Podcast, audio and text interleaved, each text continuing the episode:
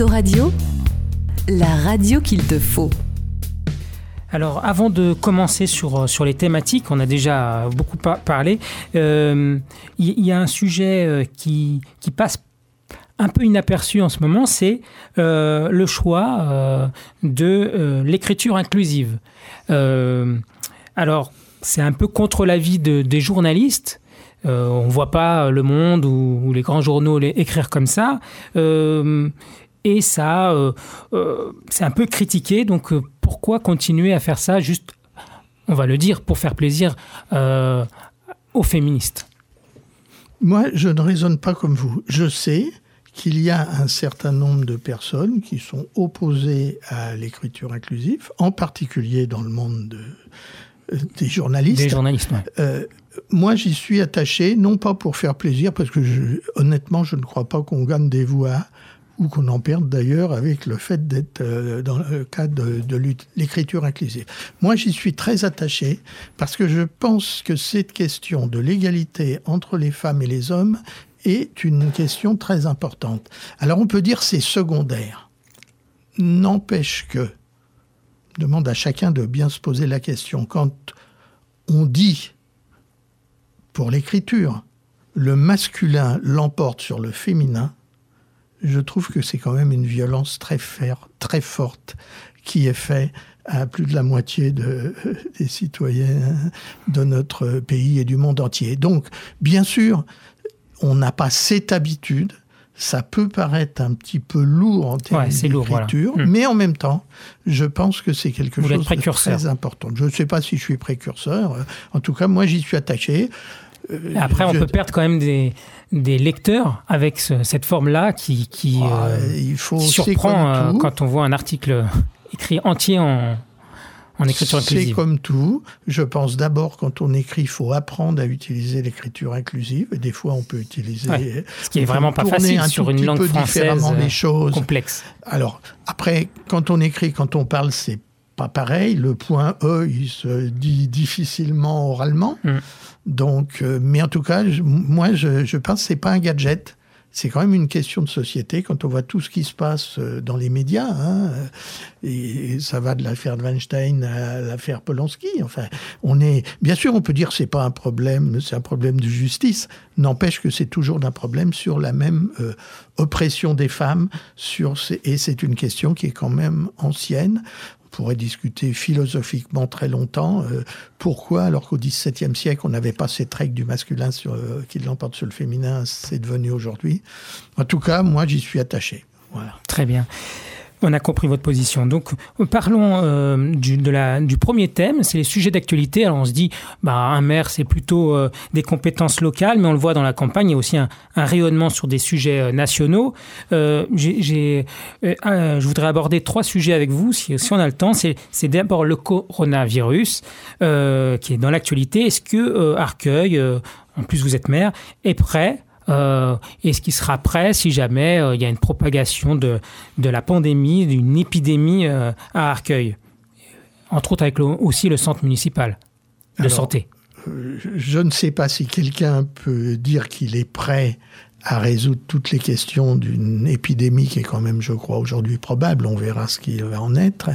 En tout cas, on est, on est en en, préparation. Nous avons mis en place assez naturellement une cellule de veille pour essayer de suivre toutes les questions.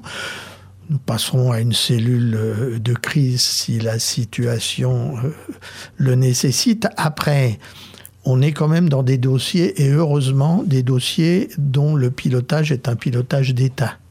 Et donc, euh, je trouve bien par exemple, que ce soit pas le maire qui décide, je ferme une école ou je ne ferme pas une école, euh, je ferme les, les lieux, enfin tel type de lieu, par exemple, on décide de fermer tous les cinémas. Je pense qu'on est en région parisienne en plus.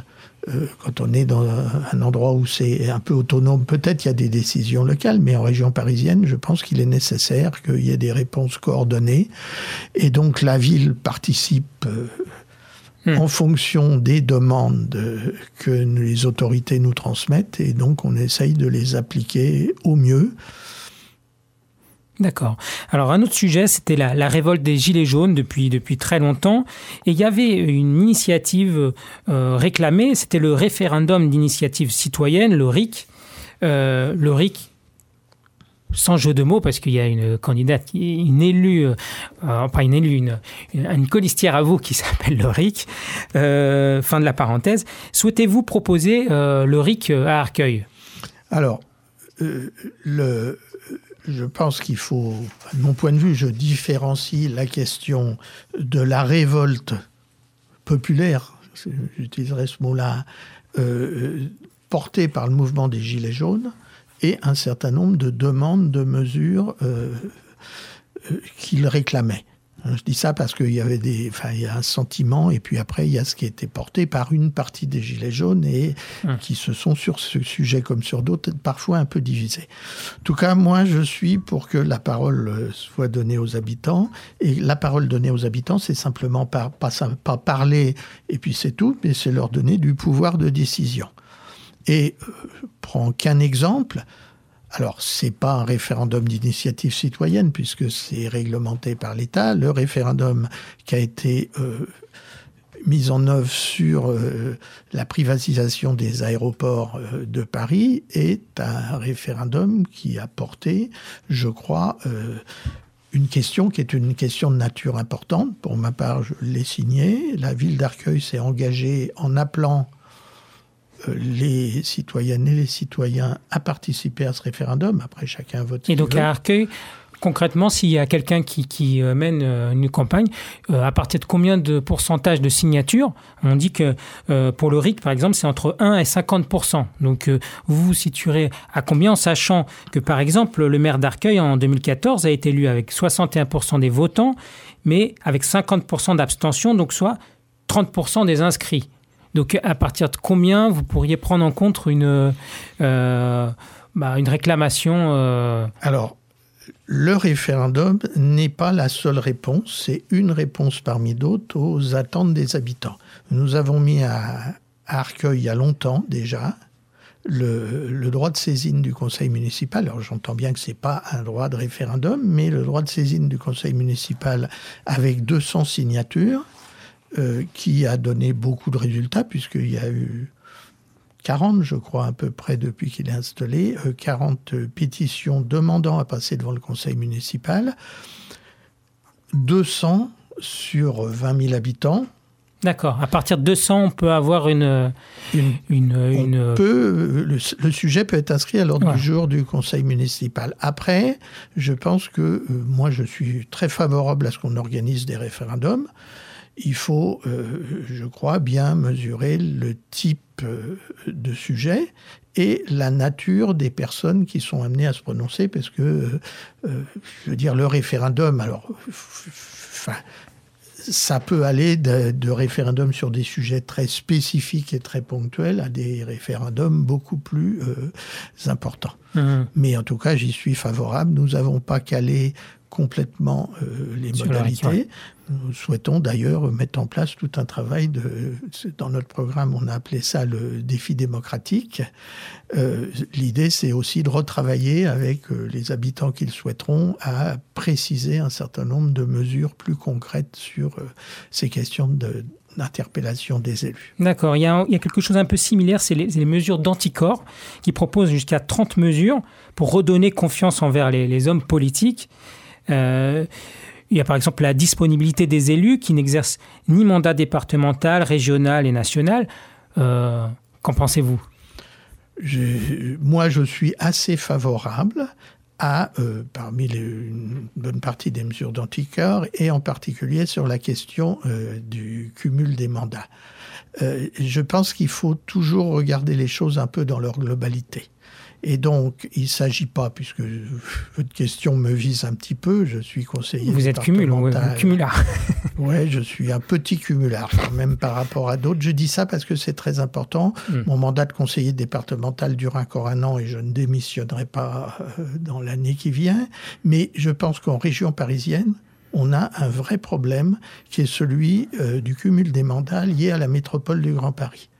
La loi elle-même prévoit que euh, le, sur, puisque l'élection des élus à la métropole se fait le même jour que l'élection municipale sur le même butin, le prévoit explicitement que euh, le candidat, puisque nous n'avons qu'un élu à la métropole, que le candidat à la métropole soit le premier de la liste municipale.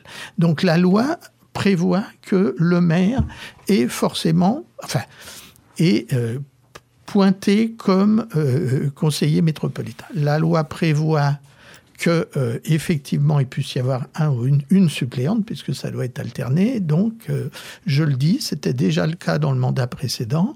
Pour ma part, je ne siégerai pas à la métropole, je ne siégerai pas au territoire.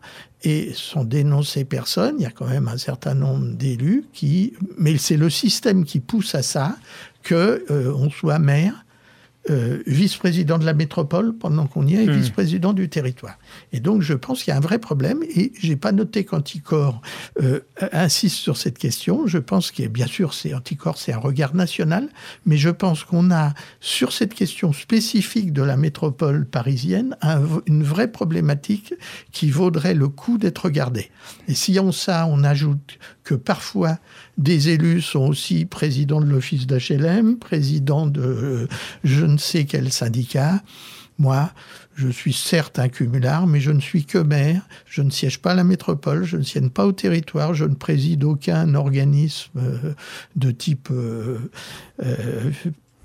office HLM, syndicat d'action foncière. Voilà, donc je, pense que cette question du cumul des mandats est très importante, il faut la regarder dans sa globalité. Alors je vais vous interroger sur la réforme des retraites, mais je vous ai déjà interrogé lors des vœux euh, du Val-de-Marne, donc j'encourage les gens à aller retourner euh, sur euh, cette interview qui est en ligne pour voir votre avis, aussi l'âge et la contradiction, entre entre votre âge de retraite et obtenir la, retraite à, 60 ans. Vous l'expliquez très bien et clairement. Donc je, voilà, je, passe sur cette question si vous le voulez bien. Hein. alors passons à maintenant à des questions plus à la ville d'Arcueil.